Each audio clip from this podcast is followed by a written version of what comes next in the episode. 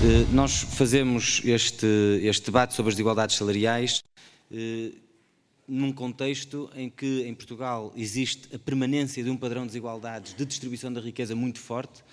Eh, a concentração de riqueza em Portugal continua a ser profundamente desigual.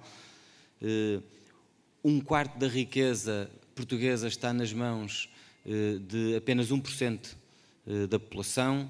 Eh, se nós formos ver os, a desigualdade do topo e da base em termos de, de, de, rendimentos, ela é também muito acentuada. Metade da riqueza em Portugal está concentrada nas mãos de 5%. E quando vamos para o domínio do trabalho, temos ainda a persistência de fenómenos como o da pobreza assalariada, o que significa que pessoas com muito baixos salários continuam a não escapar a uma situação de pobreza apesar de trabalharem.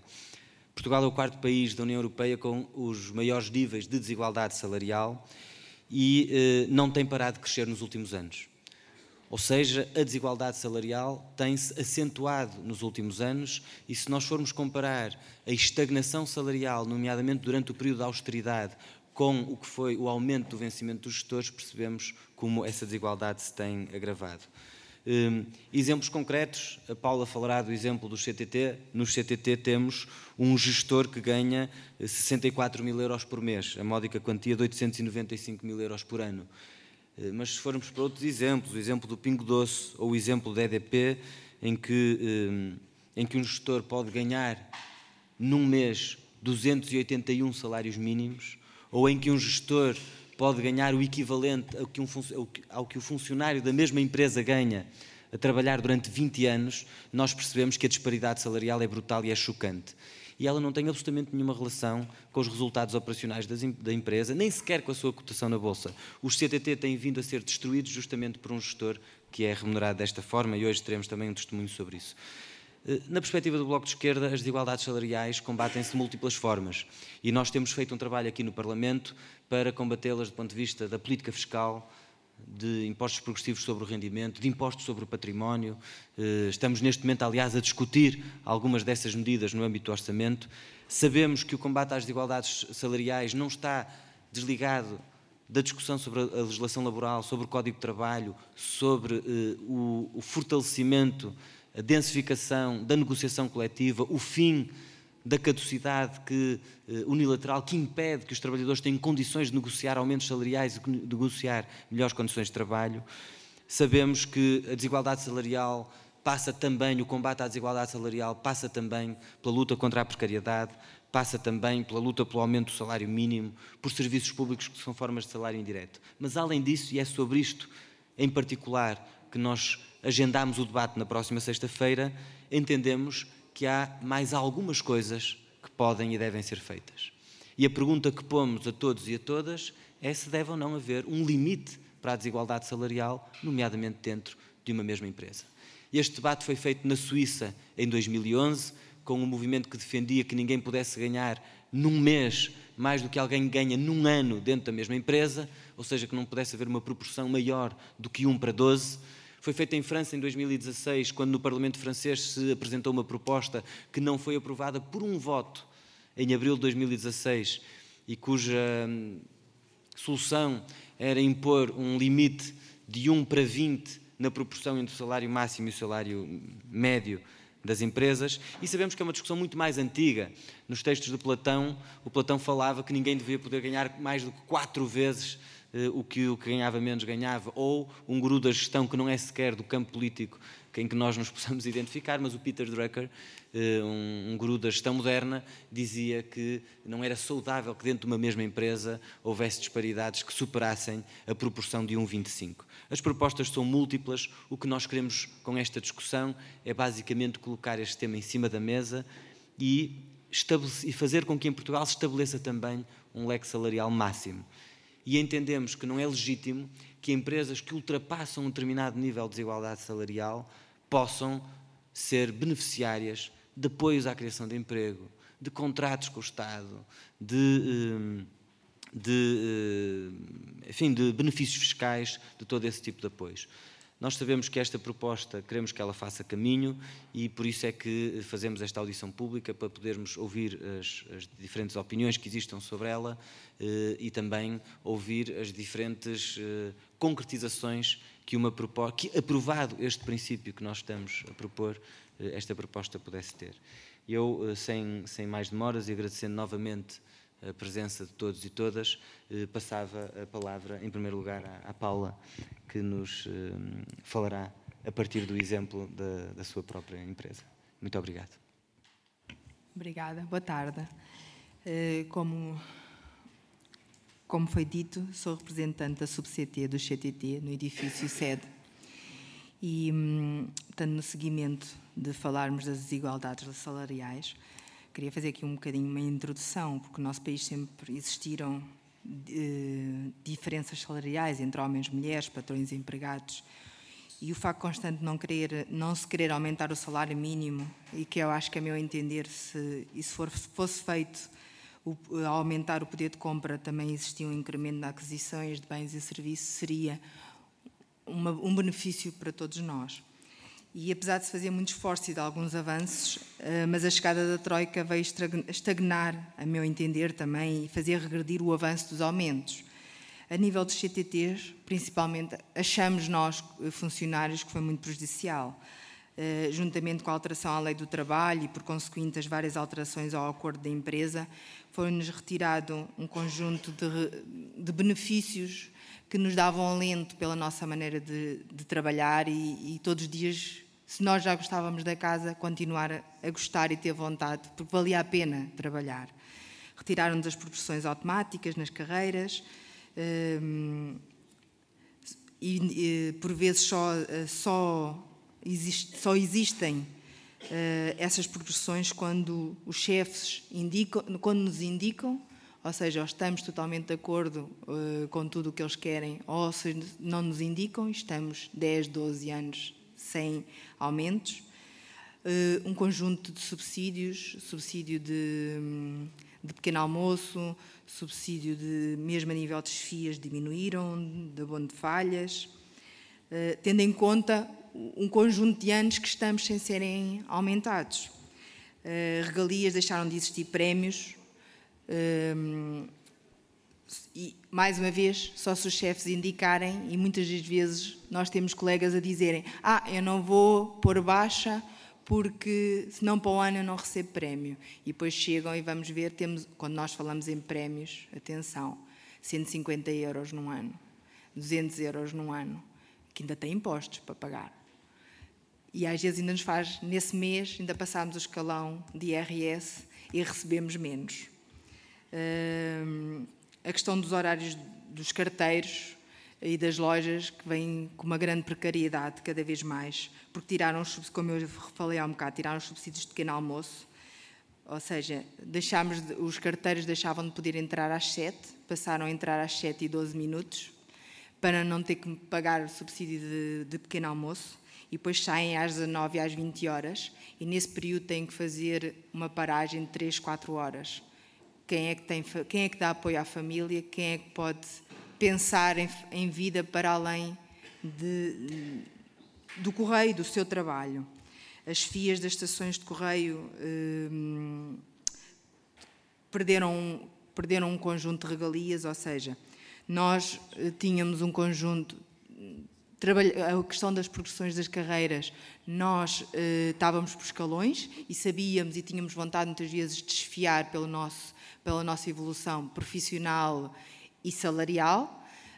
Um, ao retirarem-nos estas progressões salariais, o que é que nos foram fazer? O que é que, que, é que isto provocou? Provocou com que um, nós esfiamos, sabemos que estamos em comissão de esfia, portanto, podemos lá estar 3, 4, 5, 6 anos, ou, ou que for, e voltamos sempre ao nosso salário base. E às vezes estamos a falar de 100 euros, 200 euros numa chefia. Antigamente, nós, assim que adquiríamos a chefia, e que éramos nomeados para o cargo da chefia, havia uma diferença de 200 ou 300 euros de ordenado, e estando um X tempo nessa função, o nosso ordenado já não voltava para trás. Ou seja, nós estávamos, no, a nível de, de, letras, estávamos, por exemplo, em 700 euros de ordenado, mas íamos para o nível 3, estávamos em 1000 euros de ordenado ao fim do ano, sabíamos que já não regressávamos ao, ao nosso base. E isto era um incentivo para irmos para as FIAs, hoje não, e constantemente estão-nos a pedir, a exigir que façamos mais e mais e mais, e porque é que não consegue? Ameaçam-nos, mas não consegue, vão fechar lojas, então se vão fechar lojas, vamos colocar alguém, olha que o, que o colega que está na loja A, que vai fechar, pode vir para o seu lugar. Hum, e as responsabilidades são muitas e há... Desculpa ao perigo de perder dinheiro, uh, tudo um conjunto de, que está inerente à situação. Uh, e isto achamos estranho, não é? Quando a própria lei diz que não podemos voltar a ganhar menos, não é? Mas pronto. E isto tudo agravou-se com a privatização, em que os nossos administradores, o número de administradores triplicaram, uh, os seus salários aos poucos têm vindo a duplicar, a triplicar. Neste momento, eh, como estávamos a falar um pouco, um salário de administrador, de um dos administradores, mais ou menos, são números assim por alto, mas dá para pagar mais ou menos 1.500 salários em início de carreira, mais ou menos 108, 120, 110, 120 salários mensais. É verdade, estamos a falar de pessoas que estão precários na empresa, que vêm para a empresa para fazer 4, 5 horas, 6 horas, dizem, assinam um contrato de trabalho e que dizem que é só para fazer essas horas, mas o devido ao conjunto, à exigência da função, e se a pessoa tiver abriu no seu trabalho e quiser evoluir, uh, percebe facilmente que não consegue fazer essas 5 horas e vai para as 7 e vai para as 8, só que chega um ponto as pessoas desistem e constantemente nesta precariedade. Mas em, em, em contrapartida, os nossos administradores, portanto, recebem os prémios em ações, que no dia a seguir uh, as vendem automaticamente. Portanto, alguma coisa não está bem na empresa, porque se eles recebem um prémio em ações e no dia a seguir as vendem, é porque não confiam naquilo que vão gerir. Não é? Há outra das regras, a outra agora das guerras e a questão é que todos nós ouvimos, não há despedimentos, não, não há despedimentos, há um conjunto de convencimentos a que nós deixemos de trabalhar no CTT, porque a população do CTT é envelhecida, é, é envelhecida. Uh, tirando agora que temos entrado uma grande massa de gente, uh, a nossa população, a média de idade da nossa população seria os 35, 40 anos para o futuro é envelhecida. Mas não nos podemos esquecer que se foi imposto pela Troika, foi imposto para a privatização, em que não nos deixam, em que eles próprios não querem colocar ninguém. Um, e não, também não nos dão oportunidades de, de evolução. E o que é que acontece? Muitos que entram saem logo de seguida, porque percebem que lá fora, aqui estão a perder tempo e que lá fora podem ganhar muito mais, ou pelo mais, ou menos mais, porque vêm ganhar o know-how cá e depois a seguir vão para empresas para, que fazem o mesmo tipo de serviços de CTT. Um, Existem outras situações na empresa e tem sido dito, que, e, dito e feito. Foram dadas oportunidades a algumas pessoas que, entretanto, ou que já entraram licenciadas, mas não estavam nessa categoria eh, de quadros superiores, ou que se licenciaram, entretanto, enquanto trabalhavam. Eh, foram dadas oportunidades, mas o que é que nós deparamos com esses quadros? Passaram das lojas eh, ou dos centros de distribuição para os serviços centrais, onde também havia muita falta de pessoal e estão coordenados de 800 euros, 900 eh, euros. E, e as pessoas andam desmotivadas, é óbvio. Não podem andar de outra forma. E hum, existem outros, outros, outros colaboradores que estão há muitos anos como quadros superiores e não são aumentados há 12 anos, lá está, com a alteração do acordo da empresa, com, com estas regras da Troika, porque nós éramos uma empresa capital público, e éramos uma das empresas em que dava lucro e, tanto, éramos viáveis para justificar à Troika que estávamos a cumprir todas as regras que nos permitiam satisfazer para lá fora cumprirmos, não é? entretanto, assistimos a um conjunto de entrada e, portanto, o, a população-alvo do CTT tem-se vindo a manter-se, a, a iniciar-se mais jovem, em que, é verdade, são pessoas licenciadas, com mestrados, sem dúvida, têm o seu mérito, não chegam cá, não conhecem e vão conhecer e facilmente atingem um conjunto de objetivos, sem dúvida, só que essas pessoas vêm ganhar 1.300 euros e ao fim do ano, assim que ficam efetivos, um, ou 12 meses ou 18 meses, e ficam com 1.800 euros de ordenado. Todos nós que vivemos à volta achamos que é uma ofensa, quer dizer, a nós não nos é dada a oportunidade. E pronto, assim sendo, anda tudo insatisfeito, aborrecido, as pessoas não falam, uh, os assalariamentos são precários, como já disse, tudo nesta base. E, e depois vemos outras pessoas também serem recrutadas com valores de 35 mil euros, 45 mil euros ano e dizemos, mas nós, porque é que não nos dão a oportunidade? Nós também conhecemos o know-how e, e, vimos muito boa gente ir embora e que nem passam o know-how que conhecem, que têm 30, 40 anos de casa. Basicamente é isto. Obrigada pela muito oportunidade. Obrigado. Muito obrigado, Paula. Passava então a palavra ao Miguel. Muito boa tarde a todos e a todas. Eu gostava, em primeiro lugar, de agradecer o convite ao Bloco de Esquerda e pedir desculpas da parte do Ivan ele esteve, como o José disse muito bem, ele estava no Congresso do Labour em Inglaterra e ficou retido e, portanto, não lhe é possível estar aqui hoje. Portanto, vão ter que se contentar comigo, pelo menos até, até ao fim deste, deste evento. Um, eu gostava, de, em primeiro, dizer que a desigualdade é um tema que é muito caro à, à juventude socialista e, em boa verdade, todos os partidos socialistas e trabalhistas, um pouco por toda a Europa, nasceram.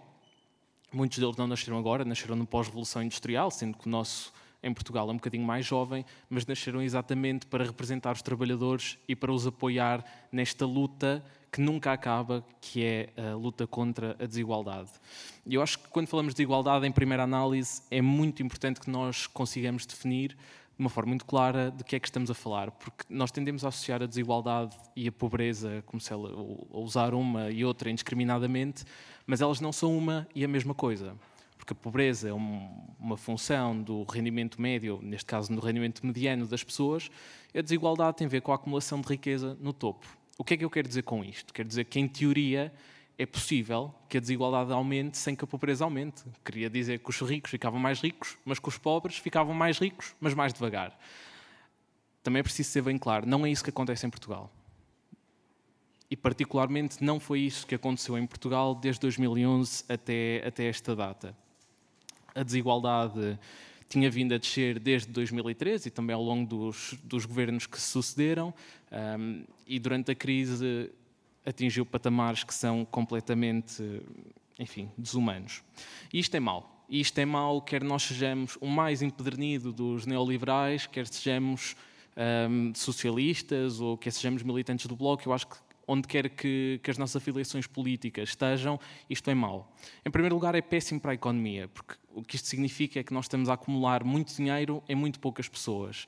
E como vocês sabem, a direita gosta pouco de admitir, a direita gosta de fingir que o que faz puxar pela economia são as exportações. Não são, é essencialmente é o consumo.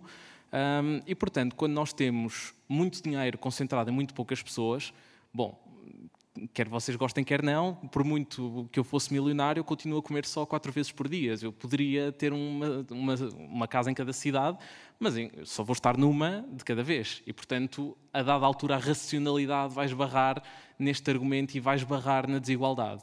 Aliás, isto é de tal forma grave que, num encontro que houve recentemente entre os banqueiros de todos os bancos centrais, o comunicado que saiu era de, do conjunto dos bancos centrais a pedirem aos líderes mundiais para puxarem pelos salários. Nós estamos a falar das mesmas pessoas que impuseram consolidação fiscal ou austeridade durante todos os anos em que a Troika cá esteve. São as mesmas pessoas, são os mesmos rostos.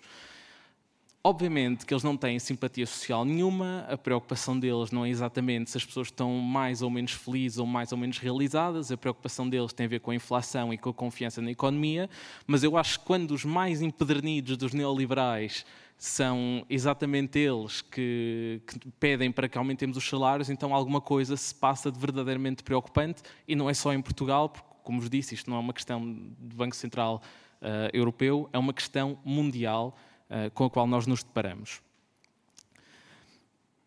Mas o que é.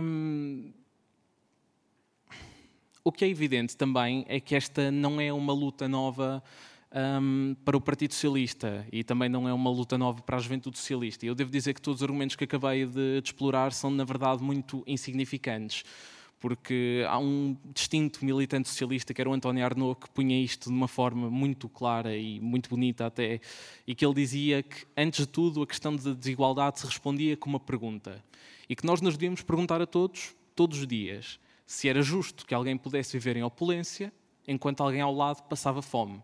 E acho que qualquer pessoa bem formada perceberá rapidamente que isto não é justo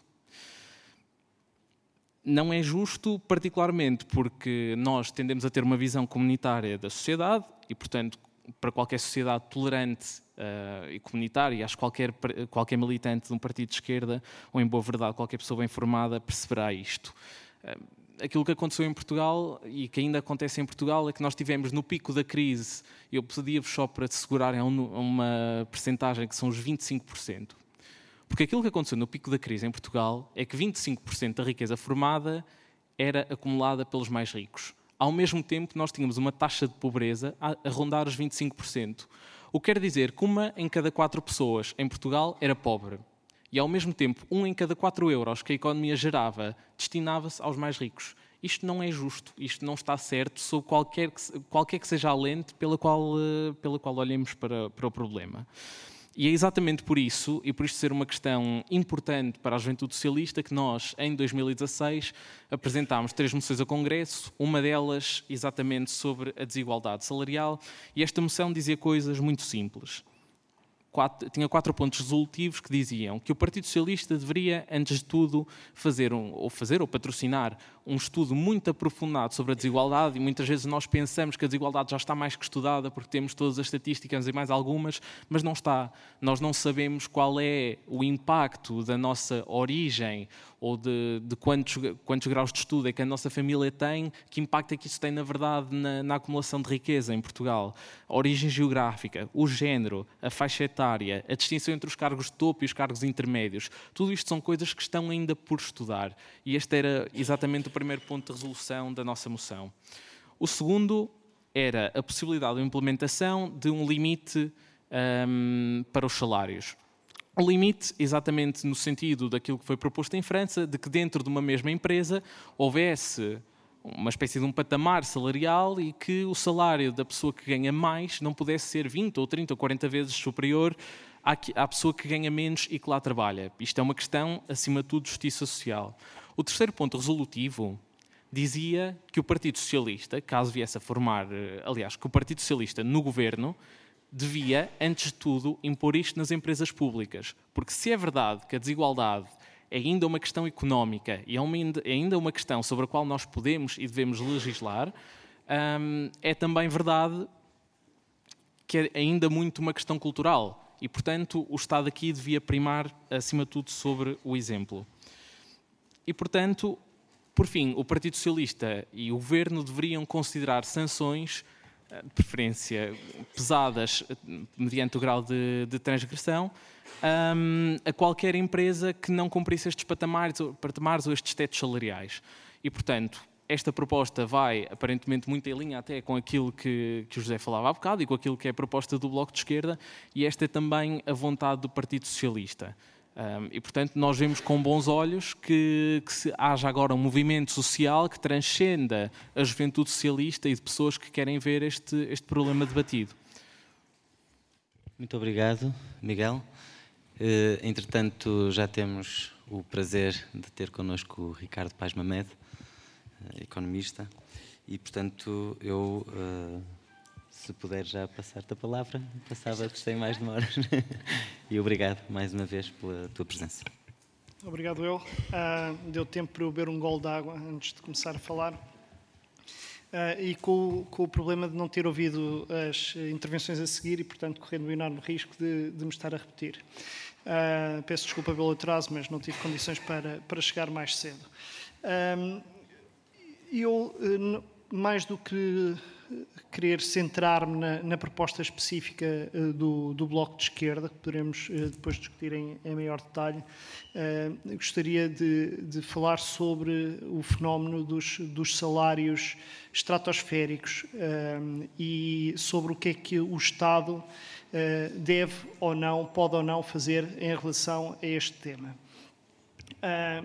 primeira noção, eu creio que, que eu, quando li o, o, enquadramento, eu não sei, há, um, há, uma figura regimental qualquer para, para explicar o, a fundamentação de uma proposta, não sei exatamente qual é o termo, exposição de motivos, eh, e quando li a exposição de motivos vi que havia um grande detalhe de dados, e portanto eu não vou, suponho que já tenham aqui falado sobre os dados daquilo que tem sido a evolução uh, dos, uh, dos, do leque salarial, da diferença entre salários máximos e, salários médios ou salários mínimos em Portugal. Não, não falaram muito. Ok.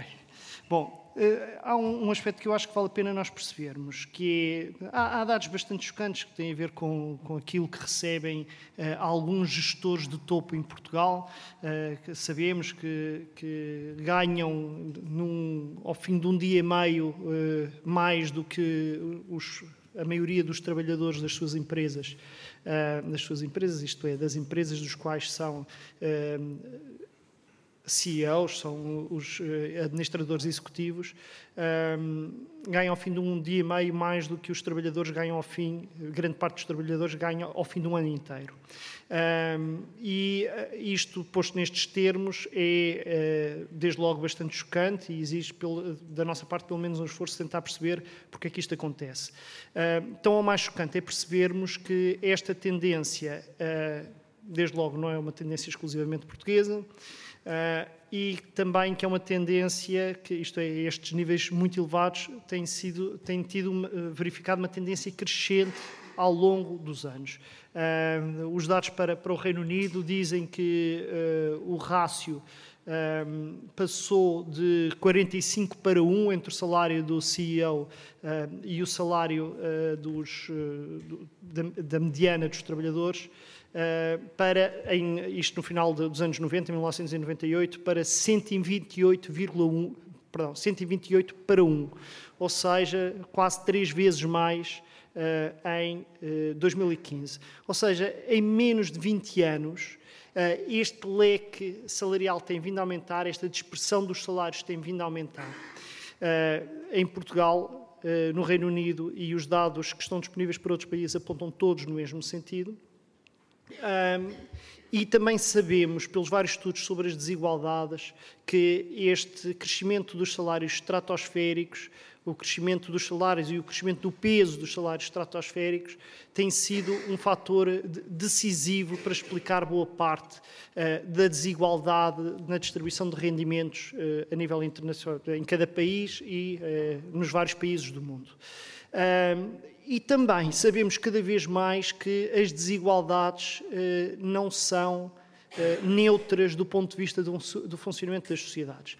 Elas não são neutras do ponto de vista de, de sentido de coesão social, nós sabemos isso, uh, sociedades muito desiguais são sociedades onde tende a haver muita desconfiança, a razão aqui de uh, causa e efeito tende a ser um pouco mútua, mas nós sabemos que há uma associação muito forte entre desigualdade e falta, falta de confiança, falta de coesão, falta de sentido de pertença a uma comunidade mas aquilo que os estudos das desigualdades nos têm vindo a mostrar ao longo dos últimos anos é que eh, o aumento das desigualdades eh, tem vindo a provocar problemas do ponto de vista social para além destas questões da coesão, nomeadamente do ponto de vista da saúde pública, desde logo, eh, do ponto de vista do stress, do ponto de vista da angústia, do ponto de vista de um, um número muito grande de, de doenças e aquilo que os economistas demoraram muito tempo a querer aceitar e que neste momento são os estudos do FMI e do, da OCDE a mostrar, é que as desigualdades muito elevadas causam problemas não apenas uh, na coesão social, não apenas na saúde pública, mas causam problemas também no, na eficiência económica, no crescimento das economias. Isto é uma coisa que tem vindo a ser mostrada de forma cada vez maior e, na verdade, não, há, não é muito difícil de perceber quais são os mecanismos que vão da desigualdade para o mau funcionamento das economias. Uh, temos vários, os dois mais óbvios e que têm sido mais tratados nos estudos sobre isto são uh, o facto de em, as sociedades muito desiguais uh, fazem com que os indivíduos não sintam que o seu esforço para adquirir competências competências seja uh, válido, isto é, o que pensam é que qualquer um pode chegar a, a, receber salários supersónicos, não precisa de estudar muito, precisa de ter os contactos certos, e isso desvaloriza o investimento na educação. E um segundo fator que tem a ver com as dinâmicas de procura, quando nós temos a, a riqueza muito concentrada num pequeno número de pessoas, isso significa que essas pessoas estão, eh, uma pessoa muito rica não vai consumir proporcionalmente àquilo que, que recebe. E, portanto, vão aplicando o dinheiro que têm a mais e que não consomem em investimentos, eh, tipicamente investimentos de natureza financeira e alimentam bolhas especulativas, causam instabilidade e, portanto, cada vez mais a desigualdade é vista como uma fonte de instabilidade.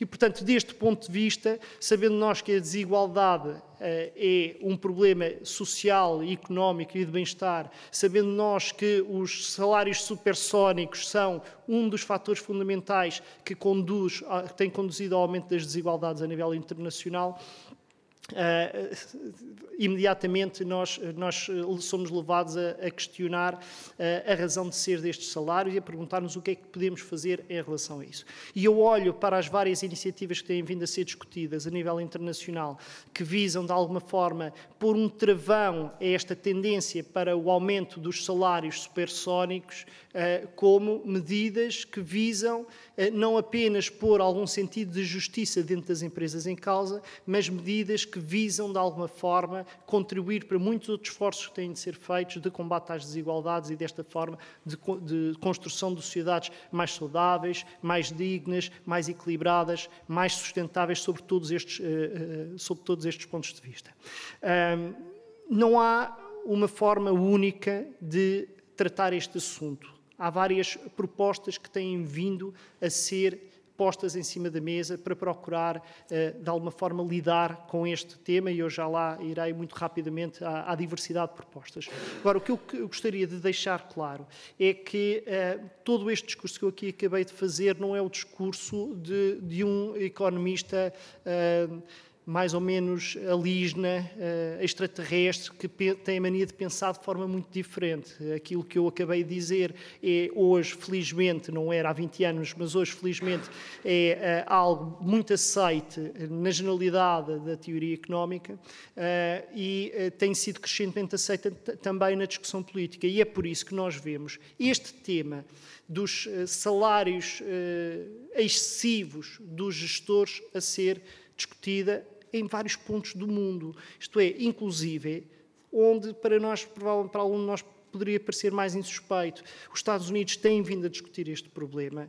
Eh, há Estados dos Estados Unidos que têm vindo a atacá-lo de uma forma até bastante radical uh, à luz do debate que aparentemente se faz em Portugal sobre o assunto, mas mesmo uh, a nível federal este assunto tem vindo a ser discutido, no Reino Unido tem vindo a ser discutido, no Reino Unido é o Partido Conservador que tem vindo a levantar esta questão e a propor medidas para lidar com esta questão. Claro que a forma como o Partido Conservador Britânico quer lidar com esta questão não será aquela que tipicamente o Bloco de Esquerda uh, procura lidar com esta questão, mas para todos os efeitos sinaliza que este problema é reconhecido como um problema. E um dos motivos pelos quais qualquer defensor do mercado livre e da eficiência do mercado tende a pôr em causa este tipo de salários é porque rapidamente as pessoas percebem, se pensarem um bocadinho nisto, que os salários dos gestores não têm nenhuma justificação do ponto de vista da eficiência económica. Não há nenhum motivo que, que justifique as diferenças salariais que nenhum motivo económico, nenhum motivo de eficiência económica, nós costumamos ouvir nas discussões entre economistas ou pessoas que, que gostam de discutir temas económicos, a frase é um chavão, os salários não devem crescer acima da produtividade. Eu teria mil coisas a dizer sobre isto, mas hoje não é o tema, a relação entre salários e produtividade não é o que nos traz eh, aqui hoje. Agora, esta ideia dos salários eh, devem ser eh, idênticos à produtividade e isto é o sinal, supostamente, de que o mercado funciona bem e de que a eficiência económica está a ser construída, é algo que não tem qualquer sentido quando nós falamos nos salários de topo. Porque, basicamente, nós não conseguimos dizer qual é o contributo de um CEO, de um administrador executivo, para a qualidade, a rapidez, eh, eh, de, de, o preço, a eficiência da produção de um par de sapatos. Nós não podemos. É impossível. Não faz sentido. O CEO o que faz é, na melhor das hipóteses, tem um papel de coordenação de trabalho coletivo que não é possível de desmanchar aos bocados. Nós até podemos pegar num trabalhador individual e tentar perceber se a, tua, se a sua tarefa é uh, uma tarefa que está a ser desempenhada com maior ou menor eficiência e se o tipo de salário que ele recebe uh, para aquele tipo de tarefa é idêntico a, a salários que se podem praticar uh, qualquer pessoa, digamos assim, com o mínimo de formação pode praticar. Nos, nos CEOs isto não acontece. O tipo de tarefa que os CEOs uh, desempenham é demasiado agregada, é demasiado abstrata para que nós possamos minimamente dizer: bom, este CEO está a receber aquilo que merece, tendo em conta o contributo que ele dá para a melhoria da empresa. Nós podíamos dizer assim: pronto, nós não conseguimos medir isso, Uh, isso é, é, uma limitação, mas nós sabemos que os CEOs são muito bem pagos quando as empresas uh, têm bom desempenho. Não, os estudos o que nos mostram é que isso não acontece. Não há nenhuma relação estatística dos estudos que têm vindo a ser feitos, e no Reino Unido é o país que, eu, tanto quanto eu sei, onde este, este assunto tem sido mais discutido, não há nenhuma relação estatística entre o salário de um uh, administrador executivo e o desempenho dessa empresa. Nenhuma relação estatística. Nós temos uh, CEOs que recebem muito e que têm empresas a, com mau desempenho, temos CEOs que recebem relativamente pouco, dados os salários habituais dos CEOs, com empresas que têm desempenho desempenhos magníficos. Uh, e, portanto, aquilo que rapidamente chegamos à conclusão é que, que, um salário do CEO é determinado por outro tipo de fatores que não têm a ver nem com o desempenho da empresa, nem propriamente com o contributo que o CEO dá para o desempenho da empresa. Tem a ver, essencialmente, com dois tipos de fatores. O tipo de relação que o CEO tem com os acionistas que é uma relação de poder, é uma questão de confiança, é uma questão de lealdade, que vai muito para além daquilo que são os, os retornos, o bom funcionamento, a produtividade da empresa. Uma empresa pode ser muito, muito pouco produtiva e distribuir muitos dividendos, e isto é o que é verdadeiramente importante para os acionistas, para alguns tipos de acionistas de empresas.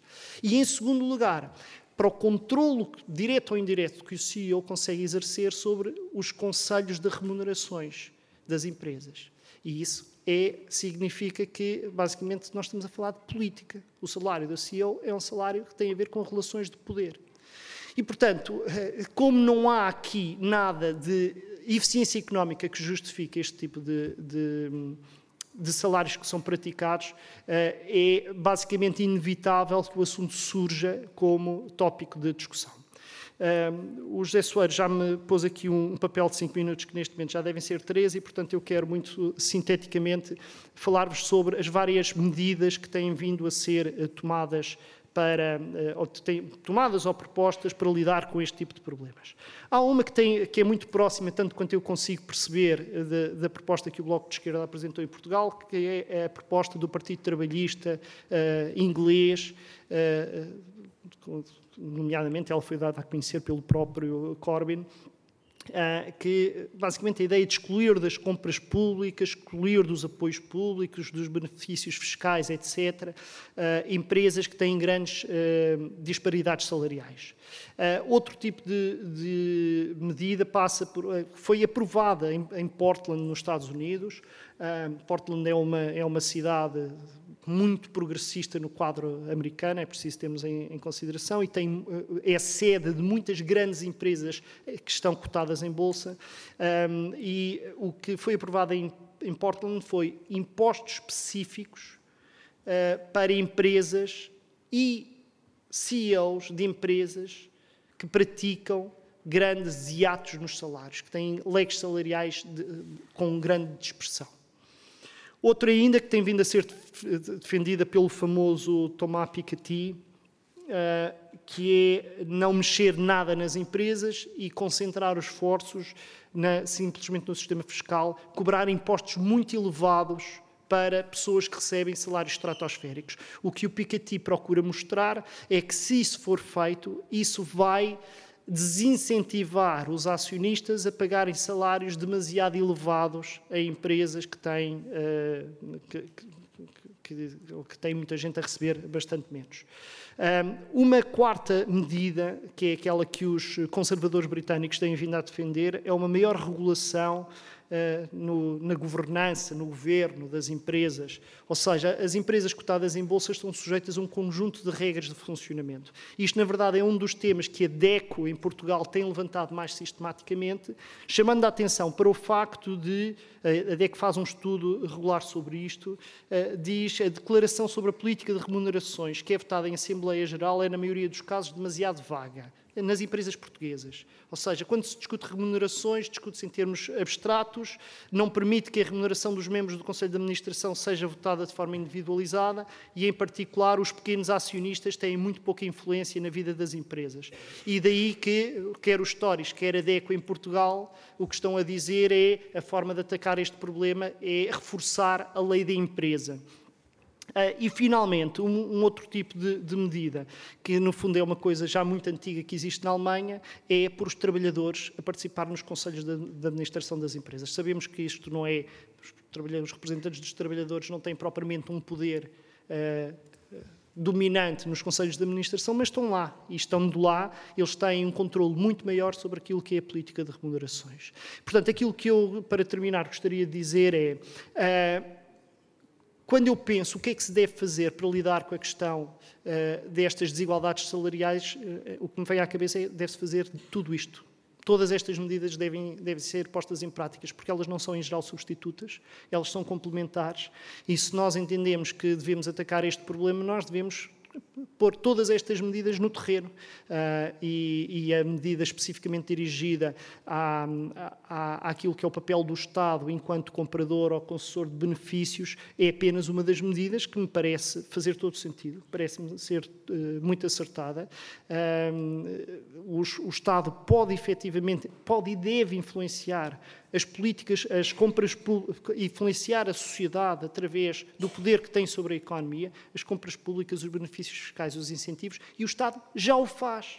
O Estado português já o faz. Há um, um, por exemplo, as empresas, e isto é mesmo para terminar, as empresas públicas que recorrem aos fundos estruturais são obrigadas a ter um conjunto de condições, por exemplo, eh, eh, ao nível da qualificação dos recursos humanos. Porquê é que o Estado há de exigir isso de uma empresa? Não é a empresa que deve saber se precisa ter recursos humanos mais qualificados ou não. O Estado não tem nada supostamente se meter nisto, mas mete. Porquê? Porque entende que a economia portuguesa só é sustentável a prazo se as empresas reforçarem as suas qualificações e, portanto, utiliza um instrumento que tem como incentivo a que as empresas adquirem, adquiram maiores qualificações. Os trabalhadores nessas empresas têm maiores qualificações. Portanto, isto já é feito.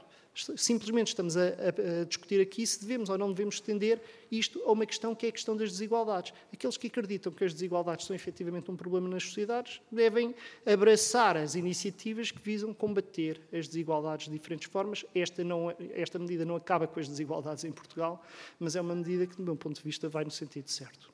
Obrigado. Muito obrigado, Ricardo. Passava então a palavra à Catarina Martins. Muito, muito boa tarde a, todos e a todas. Obrigada pela vossa presença, obrigada a quem aqui esteve com as várias visões. Eu iria resumir, uh, por um lado, a proposta que o Bloco de Esquerda faz e, por outro lado, a expectativa que temos do debate no próprio Parlamento na sexta-feira e depois passaríamos a palavra, porque sabemos que este é só um passo dos tantos que temos para dar. Eu queria começar por dizer o seguinte: nós achamos que as questões da desigualdade e da desigualdade salarial não se resolvem com uma proposta especificamente sobre desigualdade salarial, simplesmente. Ou seja, o Bloco de Esquerda tanto tem o empenho de sempre nas questões da justiça fiscal, para combater também a desigualdade social e nas questões do Estado Social, mas muito particularmente no que diz respeito ao trabalho e às questões salariais, mantemos todo o nosso empenho nas alterações da legislação laboral que possam reforçar os salários, possam reforçar a contratação coletiva, ou seja, fazer o equilíbrio necessário eh, e que, como sabem, o jogo tem estado particularmente desequilibrado. Esta proposta que nós apresentamos não substitui, portanto, de maneira nenhuma ao combate que o Bloco de Esquerda tem feito está a fazer e está neste momento presente na Assembleia da República pelo fim da caducidade, pelo princípio do tratamento mais favorável, pelo fim dos despedimentos que foram embartecidos e facilitados eh, como nunca nos últimos anos, pelo combate à precariedade. Ou seja, não achamos que esta seja uma medida que substitua tudo o resto, tudo o resto é essencial e é seguramente pela legislação laboral e pelo reforço da contratação coletiva que se fará muito que se farão os passos determinantes pela justiça salarial e pela justiça social em Portugal, não temos nenhuma dúvida sobre isso. Mas a pergunta que fazemos é se não podemos também agir aqui. Ou seja, não há medidas miraculosas, há seguramente um complexo de medidas que, em tempos diferentes e de formas diferentes, podem combater a desigualdade e trazer um pouco mais de, eh, de razoabilidade à, à, à nossa economia, se quiserem. Nós já ouvimos aqui uh, as várias experiências, uh, as, as, várias opiniões e experiência concreta também sobre isto. É bom lembrar que a desigualdade salarial é um problema social, um país muito desigual. Eu julgo que é importante este testemunho que nos é trazido aqui do CTT, uma das empresas com mais desigualdade salarial, como esta desigualdade é também um enorme problema na própria organização do trabalho, porque das própria capacidade dos trabalhadores de se sentirem parte ou, ou, de, ou, de, se sentirem simplesmente abusados, e é seguramente um problema económico, como aliás o Ricardo Paes Mamed uh, tão, tão bem uh, explicou. Nós uh, vivemos num dos países em que a desigualdade salarial é bastante grande, não há forma de o esconder, e de facto é mais ou menos na primavera de cada ano que surgem os relatórios sobre a desigualdade salarial. E mais ou menos na primavera de cada ano nós abrimos a boca a pensar como é que é possível que, os conselhos, que, um, que um gestor, um, um elemento do Conselho de Administração ganhe tão mais do que um uh, trabalhador. A diferença há três anos era de 33 anos, ou seja, há 3, 4 anos uh, os elementos do Conselho de Administração ganhavam em média 33 vezes mais do que os trabalhadores. O ano passado já íamos em 46 vezes mais em média. E é difícil explicar como é que um elemento de um conselho de administração pode ganhar num só ano aquilo que um trabalhador da sua empresa precisa de uma carreira contributiva muito longa para ganhar. Nós que andamos a discutir como uh, fazer justiça a quem tem carreiras contributivas longas, 46 anos é aquilo a que nós todos chamamos uma carreira contributiva muito longa e que, portanto, deve ter um regime especial. Agora, imagine, nós vivemos num país em que, em média, das empresas representadas no, no PSI 20, um elemento do Conselho de Administração ganha num ano o equivalente a uma muito longa carreira contributiva, 46 anos, de um trabalhador da mesma empresa. Há depois empresas particulares, como por exemplo a EDP, em que o CEO ganha praticamente 50 anos de um trabalhador a cada ano, ou a Jerónimo Martins, Pingo Doce, em que uh, o CEO ganha num só ano mais de 150 anos de trabalho de um trabalhador daquela empresa. Ou seja, é absolutamente obsceno. Julgo que não há outro termo para designar uh, o que se passa. Acresce que isto tem, tem vindo a aumentar, ou seja, como eu dizia, se há quatro anos a diferença era de 33 em média e agora é de 46, isso também é porque nos últimos anos os conselhos de administração aumentaram em média em 40% a sua remuneração, ao mesmo tempo que os salários ficaram estagnados. Uh, eu, o Ricardo perdoar-me-á eu repetir o que ele disse, mas não deixa de ser extraordinário que cada vez que nós falamos do aumento do salário mínimo, da valorização de salários, venham os patrões dizerem-nos sempre que tem de ser o aumento de acordo com a produtividade. Bem, e para aumentarem a si próprios mais de 40% em três anos, parece que a produtividade não foi um fator enquanto deixaram os salários eh, estagnados. Nós eh, achamos que era importante avançar com uma proposta. Como digo, não é uma proposta definitiva, não é a proposta única, é um caminho. Mas é um caminho seguro para começarmos a dar passos nesta matéria. É um debate que internacionalmente, o Zé já falou disso, tem tido expressões várias e, do ponto de vista nacional, também tem tido caminho. Nós convidamos hoje para estar connosco a JTS e temos prazer em que estejam, porque propuseram, isso em Congresso do Partido Socialista, precisamente medidas que combatessem esta eh, desigualdade salarial e há aqui uma convergência eh, de visões que é importante. Ora, o que é que nós propomos?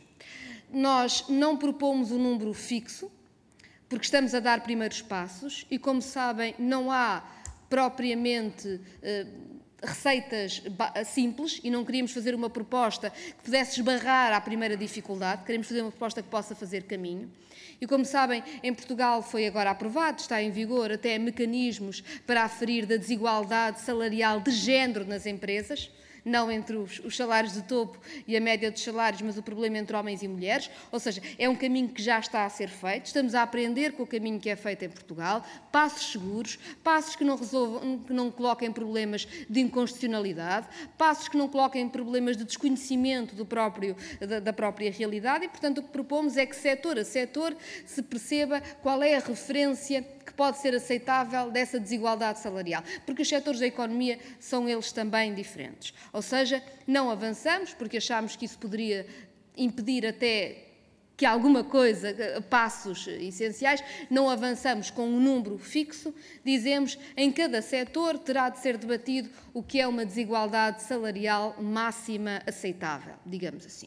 E depois o que fazemos é dizer que as empresas que estiverem fora desses limites de referência serão penalizadas não podendo aceder a concursos públicos ou não podendo uh, uh, receber benefícios fiscais e outro tipo de apoios.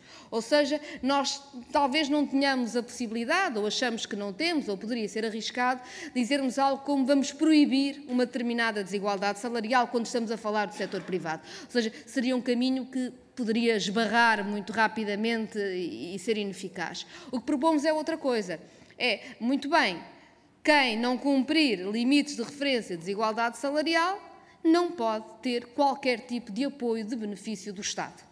Uma forma de regulação. Como vocês sabem, é muito difícil encontrar em Portugal uma empresa, e uma grande empresa, destas onde a desigualdade salarial é tantas vezes maior, que não dependa também de contratos de fornecimento com o Estado ou que não seja beneficiária de benefícios fiscais e outro tipo de apoios que são dados. E, portanto, nós achamos que, sendo uma medida que não pode ser atacada por impor ao privado o leque salarial, tem, por outro lado, um grande grau de eficácia, porque impede o acesso a apoios públicos e benefícios públicos que, de facto, estas empresas recorrem, e é também por isso que é particularmente inaceitável que empresas tenham este tipo de comportamento, depois, ainda por cima, tenham benefícios fiscais, apoios do Estado, ou sejam fornecedores do Estado, ou seja, ganhem dinheiro com o contributo de todos nós. Não tem qualquer sentido.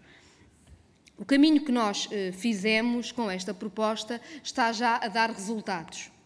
Na verdade, estamos aqui e estamos pessoas de eh, seguramente sítios diferentes que se juntam em nome de avançarmos. E eu soube agora mesmo, já estava aqui sentada, o próprio Partido Socialista já apresentou uma resolução sobre esta matéria. E, portanto, eu julgo que, uma vez que estamos de acordo que é preciso avançar, na sexta-feira estamos em condições de fazer o caminho para que haja uma lei que combata a desigualdade salarial em Portugal e combata esta coisa obscena de, em média, um administrador de uma grande empresa ganhar num único ano aquilo que um trabalhador da mesma empresa demora 46 anos, mais do que uma vida de trabalho em tantos casos, a ganhar. Esse é um passo positivo, Tenho, estou convicta que será dado. Até porque esta é uma sensibilidade que eu diria que atravessa o país em todos os quadrantes. Se à esquerda cabe a responsabilidade de fazer propostas sobre essa, esta matéria, não temos dúvidas nenhumas que assim é, Reconhecemos também que, por exemplo, o Sr. Presidente da República, ainda há pouco mais de um ano, chamava a atenção para o panorama chocante da desigualdade salarial e das remunerações dos gestores. E no Partido Socialista o caminho foi feito com o JS no Congresso e o Sr. Primeiro-Ministro também disse recentemente que era preciso dar os passos e agora está a ser feito o projeto de resolução. O que nós consideramos é que estão criadas as condições para dar este passo. Eu vou-me calar para passar a palavra para aí e nos dizerem do, do, do, do que pensam sobre esta proposta ou outras, como fazer este, este caminho. Acho, sobretudo, que é muito importante nós fazermos este caminho agora porque mal de nós Se chegamos à próxima primavera, quando saírem os novos resultados e ficarmos outra vez todos muito chocados, sem termos dado nenhum passo concreto para combater a desigualdade salarial. Julgo que é este o desafio que temos pela nossa frente. No próximo ano, ainda que fiquemos eventualmente chocados, porque o problema não se vai resolver de um dia para o outro, saibamos que estamos a fazer o caminho para combater a desigualdade salarial e, com isso, a fazer um caminho para um país um pouco mais justo. Muito obrigada. Muito obrigado, Catarina Martins.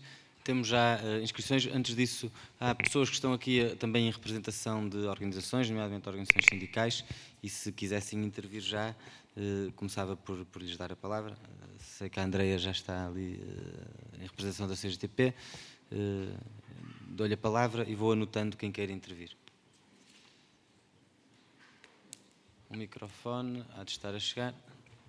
Ora. Tem som? Penso que sim. Então, boa tarde a todos. Agradecer em nome da CGTP o convite para participar no debate. Eu optei por trazer uma intervenção escrita para não me dispersar eh, e, portanto, eh, aqui vai.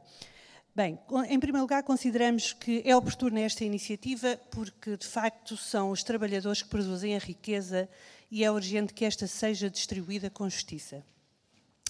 Foi muito longe a ofensiva contra os trabalhadores nestes primeiros anos do século XXI.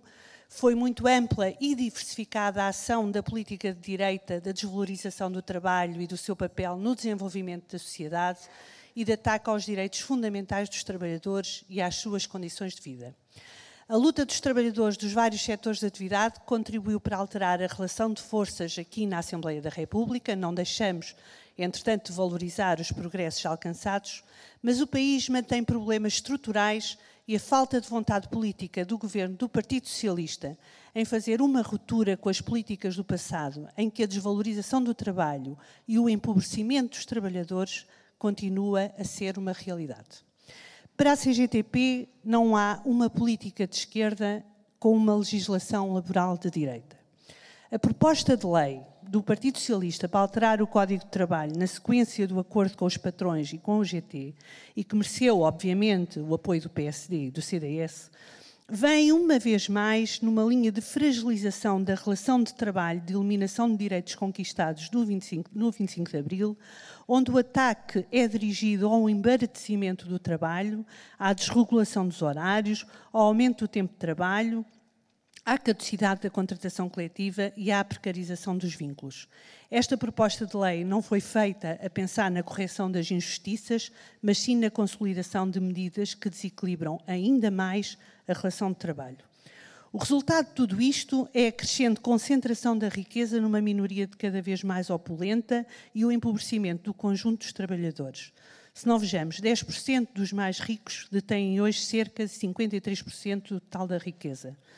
O modelo de baixos salários continua a ser uma realidade. Em 2011, 11% dos trabalhadores já oferiam o salário mínimo nacional e hoje são já 23% dos trabalhadores que recebem o salário mínimo nacional. Estima-se que no total existam cerca de 750 mil trabalhadores com o salário mínimo nacional e em 2018, no primeiro trimestre, 40,5% dos trabalhadores foram contratados com este salário. Na administração pública, os salários não são aumentados desde 2010. As desigualdades têm-se aprofundado. A parte dos salários na distribuição do rendimento caiu mais de 4 pontos percentuais entre 2000 e 2016. Só uma pequena parte da riqueza criada pelos trabalhadores reverte para o seu salário. Nas empresas privadas, as remunerações dos gestores de topo atingem valores obscenos e os lucros não param de aumentar. São estes senhores que, por exemplo, na contratação coletiva, têm a lata de dizer aos sindicatos: digam lá, digam lá o que é que estão disponíveis para dar em troca de um pequeno aumento de salário, que muitas vezes é apenas uns, uns míseros cêntimos. E aqui queria, por exemplo, trazer-vos o exemplo do contrato coletivo de trabalho da APED, APED, onde se inclui o Sr. Pedro Soares dos Santos, que ganha, ah, segundo está no projeto, 143 mil euros por mês, ou o Sr. Paulo Azevedo, da SONAI, tal como referem no vosso projeto. Há sete anos que este contrato coletivo de trabalho não é revisto. É o contrato coletivo que se aplica aos trabalhadores das empresas da grande distribuição. Um, e, portanto, refiro-me ao Pingo Doce, à Sonai, ao Auchan, todos esses. Uh, apesar da luta corajosa que os trabalhadores destas superfícies têm, têm travado, uh, há sete anos que não vêem no seu contrato coletivo de trabalho os salários um, aumentados. Um, e uh, a última proposta que estes senhores fizeram à mesa das negociações, e tem dias, foi a semana passada, foi de que, sim, senhoras, estão disponíveis para aumentar 1,40€, atenção, 1,40€ não é 1,40€ por dia, é 1,40€ por mês a cada trabalhador, se uh, os sindicatos estiverem disponíveis para lhes dar, uh, portanto, para baixar o pagamento do trabalho suplementar e introduzir um banco de horas no contrato coletivo. Portanto, eh, de facto, ehm, de facto, eh, são estes senhores que somam lucros aos milhões e que fazem propostas destas na, na, contratação coletiva. Este é apenas um dos muitos exemplos que poderíamos dar do bloqueio que os patrões fazem na contratação coletiva e que a norma da caducidade tanto ajuda a fragilizar a posição uh, dos trabalhadores. Bem, mas desenganem-se estes senhores e os outros que pensam como eles, porque os trabalhadores representados pelos sindicatos da CGTP não têm nada para dar em troca. E têm é que recuperar aquilo que perderam em rendimentos nos últimos anos e para isso vão continuar a desenvolver e intensificar a ação reivindicativa em cada empresa, serviço e setor, bem como na luta convergente, onde iremos realizar uma jornada nacional de luta em data ainda a definir, mas ainda antes da votação do Orçamento de Estado. E o que propomos é atacar a questão de fundo. E para nós, a questão de fundo é o aumento geral dos salários por uma mais justa repartição da riqueza, é a valorização dos direitos dos trabalhadores e a promoção da contratação coletiva como condição essencial para o progresso social. Obrigada.